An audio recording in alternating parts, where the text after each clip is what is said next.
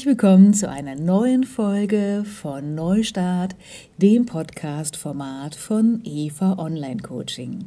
Mein Name ist Tanja und ich bin der weibliche Part von Eva Online Coaching und heute, liebe Ladies, geht es wieder einmal um das Thema Gesundheit. Das ist natürlich auch der Hauptschwerpunkt von Eva Online Coaching und deswegen kann man es gar nicht oft genug mit euch besprechen.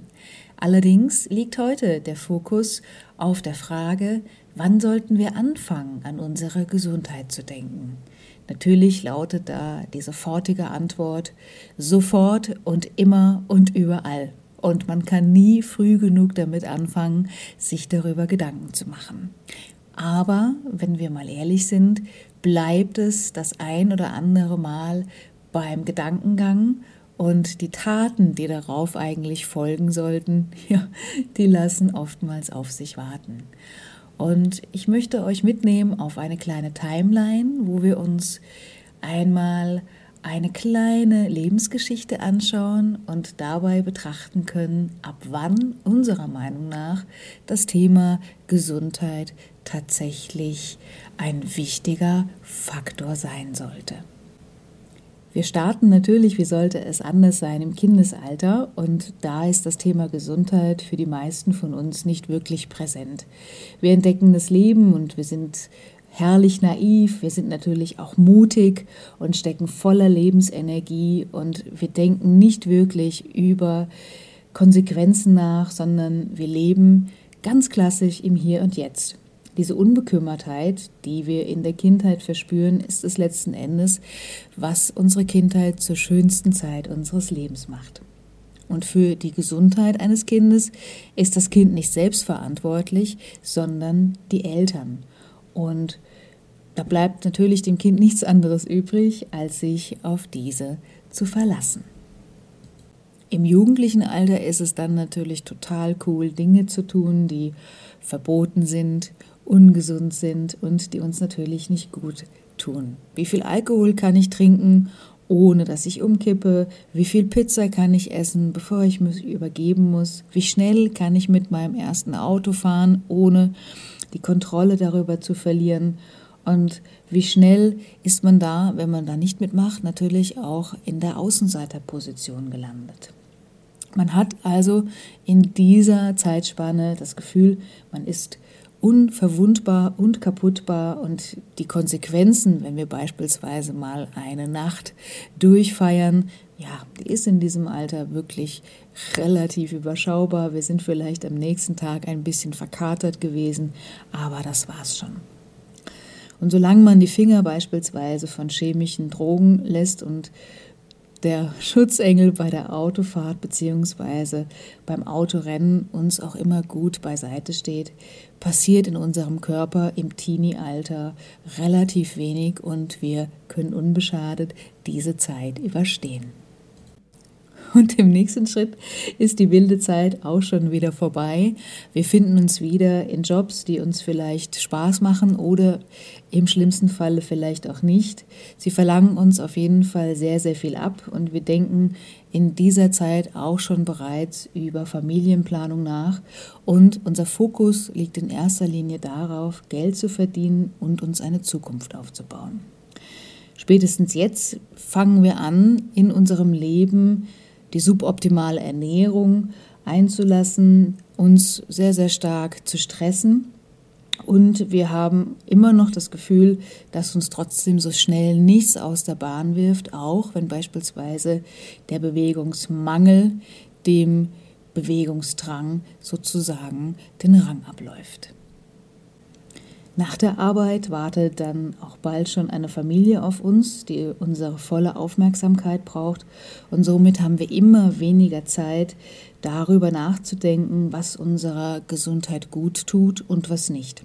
Und mit Ende 20 und Anfang 30 ist es dann oft schon so weit, dass uns der Arzt, sofern wir überhaupt zu einem gehen, das erste Mal mit erhobenem Zeigefinger auf etwaige suboptimale Werte wie beispielsweise zu viel Körperfett, zu hoher Blutdruck oder einen zu hohen Blutzuckerspiegel aufmerksam macht.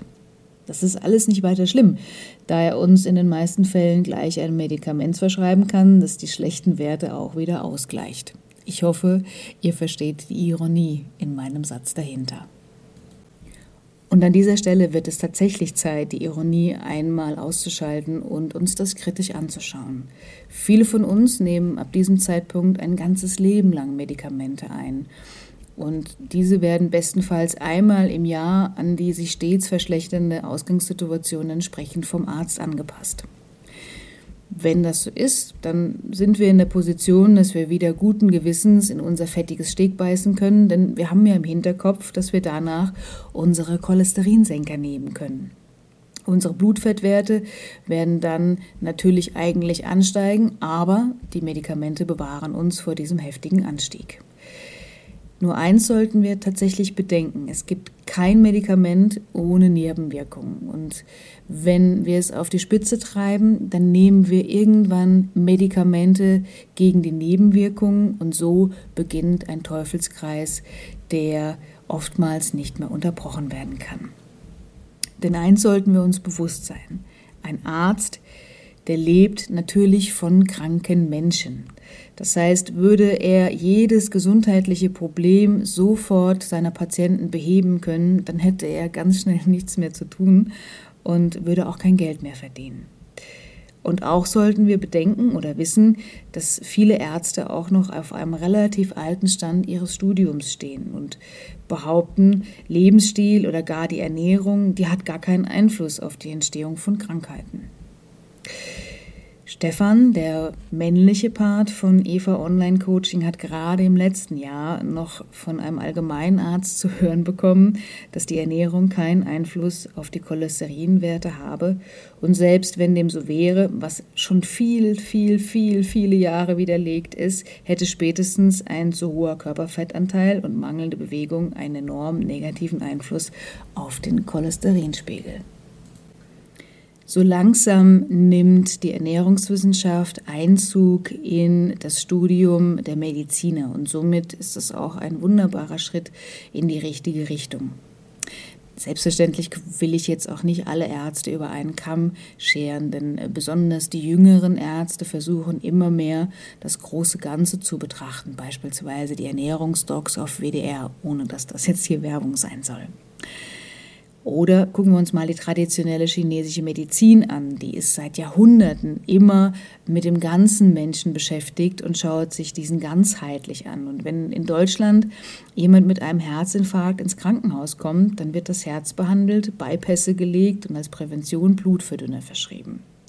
Ein Herzinfarkt entsteht meistens, wenn sich eine Vielzahl von negativen Faktoren gegenseitig addieren, beispielsweise schlechte Ernährung, Dazu kommen Bewegungsmangel und die hohen Blutfettwerte. All diese Faktoren lassen sich im Vorfeld auch schon ohne Medikamente massiv im positiven Sinne für den Patienten beeinflussen. Kommen wir mal zu einer Schockmeldung, was glaube ich nicht jedem von uns so tatsächlich bewusst ist.